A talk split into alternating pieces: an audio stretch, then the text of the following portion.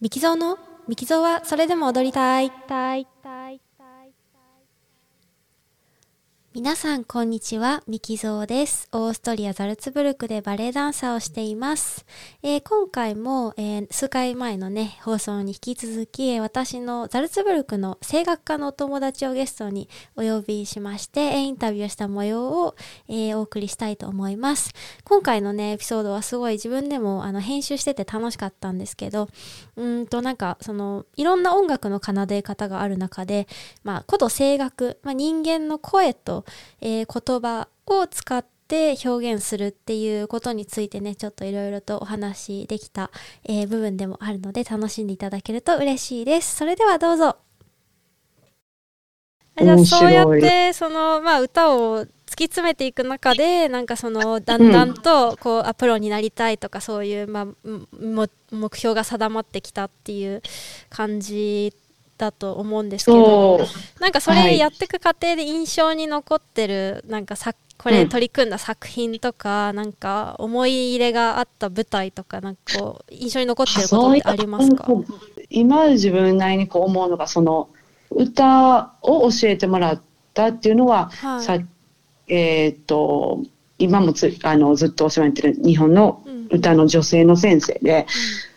でその方に大学を卒業した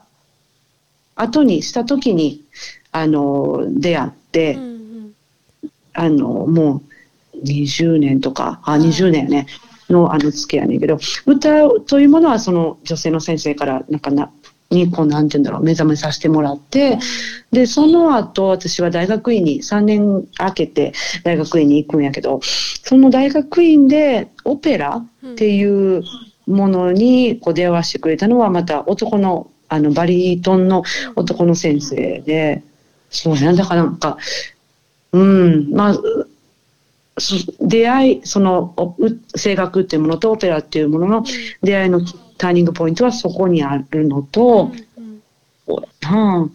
いや、ちょっと、じゃあなんかその作品この作品がこうだったからこうでっていうわけではなくてやっぱりその人と出会ってその先生と関わっていくうちに自分のことを発見していったっていうかその声楽家としての自分を発見していったって感じですかね。そんな感じやと思う。それってあの楽しかったからですか？その先生との関わりが。それともその先生の教え方が好きとかそういう感じですかね。でも、それかその先生、生が自分のことをすごいなんか認めてくれたじゃないですけどなんかそういう感覚ですか？れそんな、そんな先生じゃないいいや、すごい面白い。あの、もうなんか人間的な先生だけど、でもね、そうやな。まず、その二人の先生に共通してることは、はいもう、一人の女性の先生なんて今、これ、73、74歳。うんうんうんで、もう一人のバリトンの先生も、えー、6もう70近いよ、68、67。だけど、お二人ともまだ現役で歌ってらすのね。で、私が、あの、出会った時も、も、なんてもちろん、あの、バリバリ歌ってらっし。なんか、そのやっぱり、えー彼ら自身の演奏にまず、こう、感動したかな。うんで、そこに自分もまあ憧れて、どうしたら、あの、ちょっとでも近づけるかなって考えていく、その時間とか、ちょっとしたそこで、うん、そまあ、怒られたり、うまくいかんかったり、でもちょっと前に進めたりとか、なんか、細かいそういうことが積み重なってうん。かな。なるほど。なんか今ちょっと、ちゃんと答えれてないな。いえいえいえ。なんやったっけ。うん、でもなんか私すごいそれは、うーん、なんか一個自分がこっちに来た時も、はい。こう、声楽の先生を探す時にうん。大事にしてるポイントであって、はい。なんか、まあ難しいんやけど、そのまあ違う世界でも、あのスポーツでもそうやろうけど、現役であるいい選手と、うんうん教える方がすごい上手な人と、うんで、これはもちろんね。ね、で、どっち、どっちも絶対必要やから、うん。あの、どあの、あって当然やと思うけど、はい。でも私の中でやっぱり、あの、現役で歌えてる人の言うことってやっぱりすごい説得力があるように私は思うから、うんなんかそれは、うん、なんか大事に思ってるかな。なるほど。で、それが、まあもう時間的にそのじゃあ例えばこっちでもうオペラのそのソリストとしてもう毎月舞台に立ってるような方はもう時間的に、あの、えー、と成立しないから同じぐらいたくさんその生徒に教えることはまあ本当に無理なんやけど、そういう意味ではなくってじゃあその第一線からはちょっと外れてても、うん。でもその方のそのこの音楽的な成長はまだ続けてらっしゃるような。だから私のその女性の先生は毎年リサイタルをされてて、はい今年も12月にされる予定やねんけど、で、未だにまだ新しいものを勉強されるし、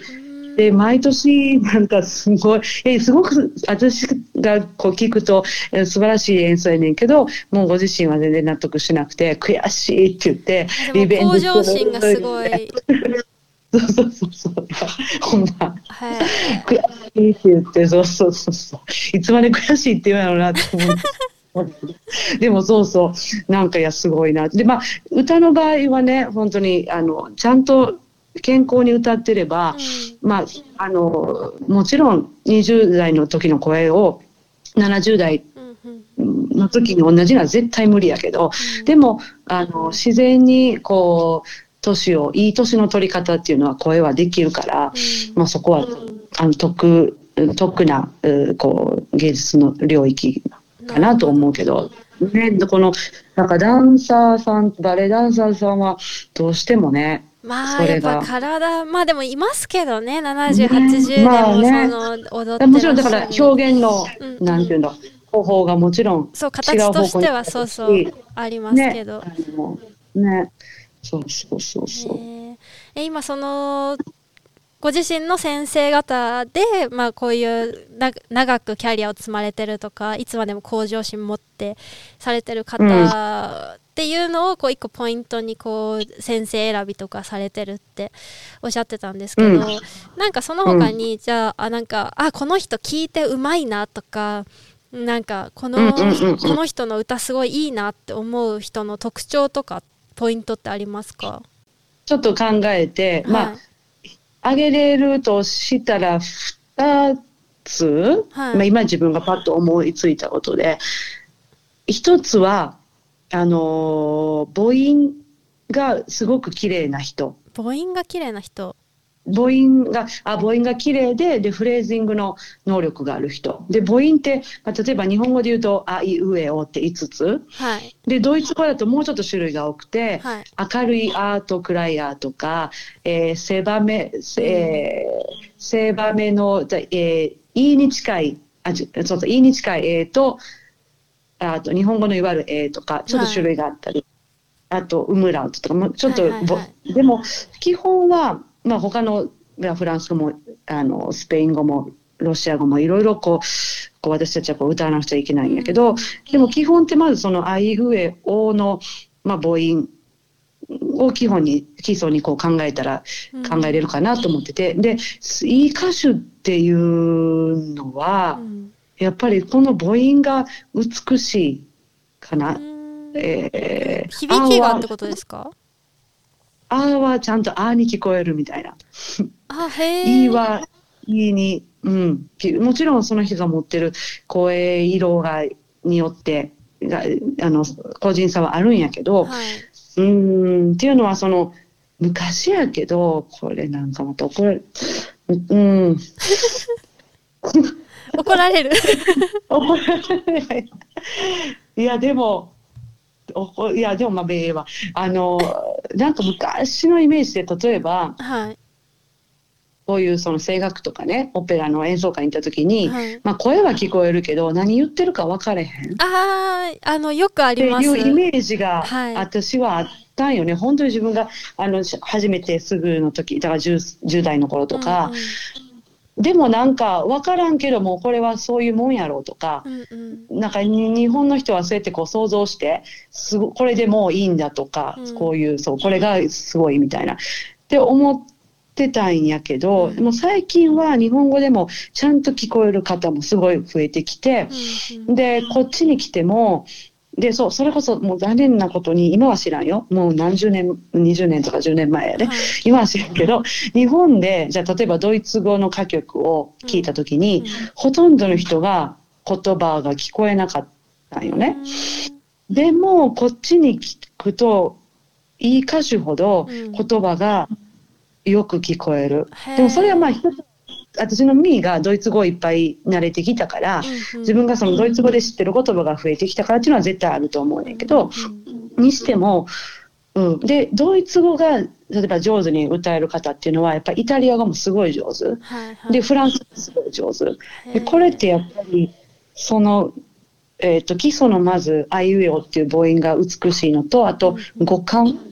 に対するそのセンスがいい。またセンスがない人でも努力してそのセンスをできるだけ身につけようとしたその人の努力かなと思ってて。で五感のセンスってどういう感じですか、リズム感ってことですか？あ、違う違う。例えば、うん、例えばじゃあ、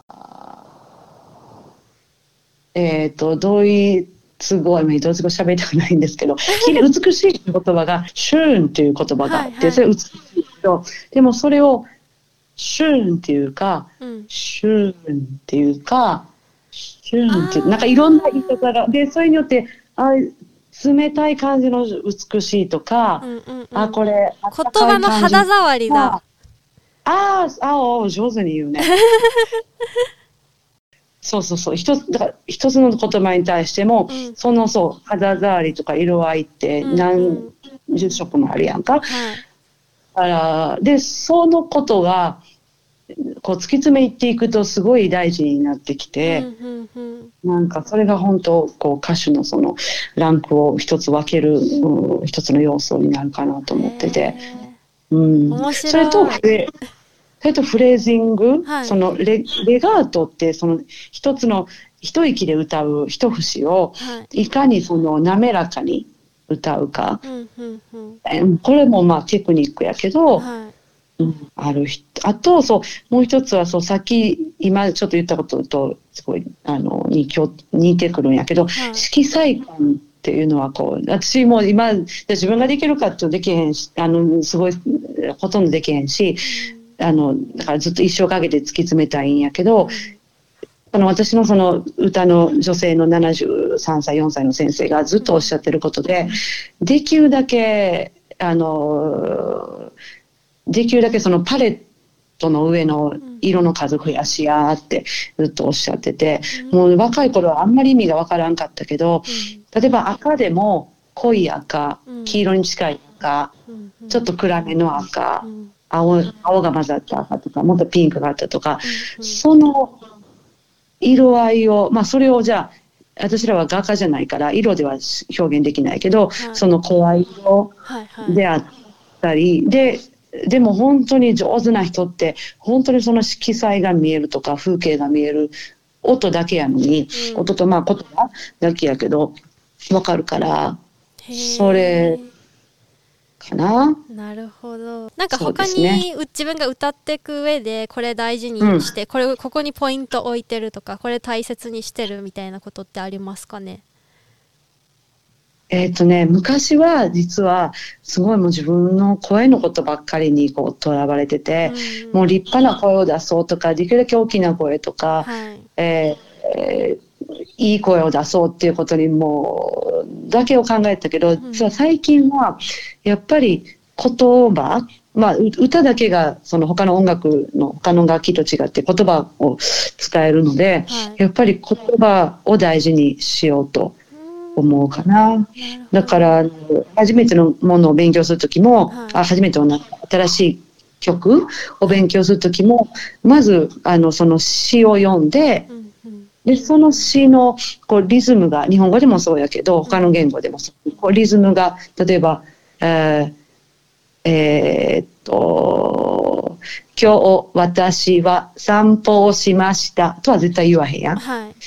今日私は散歩をしました。とか言うやん。だからその間の、あの、で、どこの、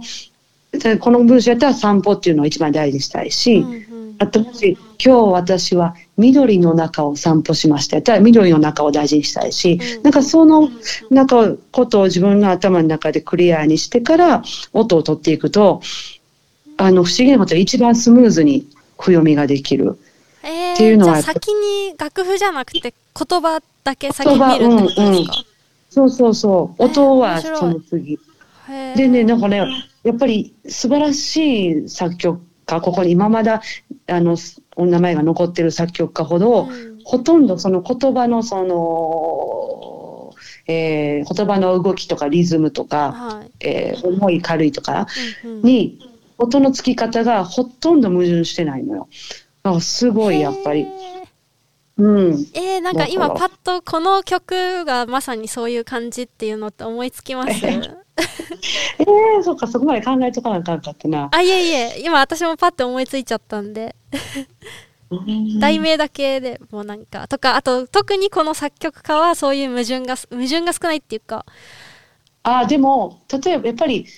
あのシューベルト。はいか歌曲がいっぱいある。歌曲。うん、うん。そうそうそうそう。かな。まあ他の人ももちろんブラームスもそうやしボル,、うん。ボルフもかな。うん。へえいやそういう観点でなんか歌曲とかオペラを聞いたことなかったので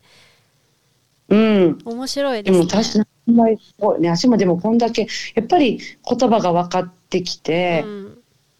うん、から自分がこうやってちゃんと本当に今までまあ日本にいる時も言ってはもらってたけど、まあ、み耳右から左ででそれを、うん、自分で体験するようになってうんうん。うん実感してきたことをやろうけど今はだからそうなんやねん。言葉が一番大事かな。なんかそれってやっぱりこっちに住んで実際に現地の人、うんうん。現地っていうかそのドイツ語を母国語とする人たちとコミュニケーションしていく中であのコミュニケーションの中でそのなんか言葉のなんだろうもともと持つリズムを知ったりとかなんかドイツ語が持つもともとのなんだろうな色合いを知ったりとかする中であこんなに音楽と密接に言葉が関わってるんだって思って、うん。なんかそれで気づいまあもともと知ってたけどそれが大事ってことはなんかより海外に来て実感したっていう感じですかね。もうその通りです。ほんまにそうだから面白い。この例えばドイツ語を知らんかってでもドイツ語の歌曲を歌わなあかんっていう時に、本当に一番最初ってまあしょうがないけど振り仮名を打ったりするやんか、カタカナとかで。はいそれで一個一個のその言葉のその意,、まあ、意味だけ分かってても、うん。それプラスそのこの言葉はどういう時に使う言葉とか、まあ、例えば日常でね、だからその時にはどういうその言い方をする？例えば、えー、とザンフトっていう言葉があって柔らかいやねんけど、はい。柔らかいっていう意味やからザンフトってそのきつくは絶対言わへんやん。でもこれを知らんかったらやっぱり全然きつく言っちゃうことってありえると思うねんけど、はいでも今はそれぐらいはまあ一応体にしその言葉が入ってるから、うんその言葉が出てる時は絶対言われるより先にもう絶対柔らかく歌ってるよね。あそういうことが。うん。へえ面白い。まあ、は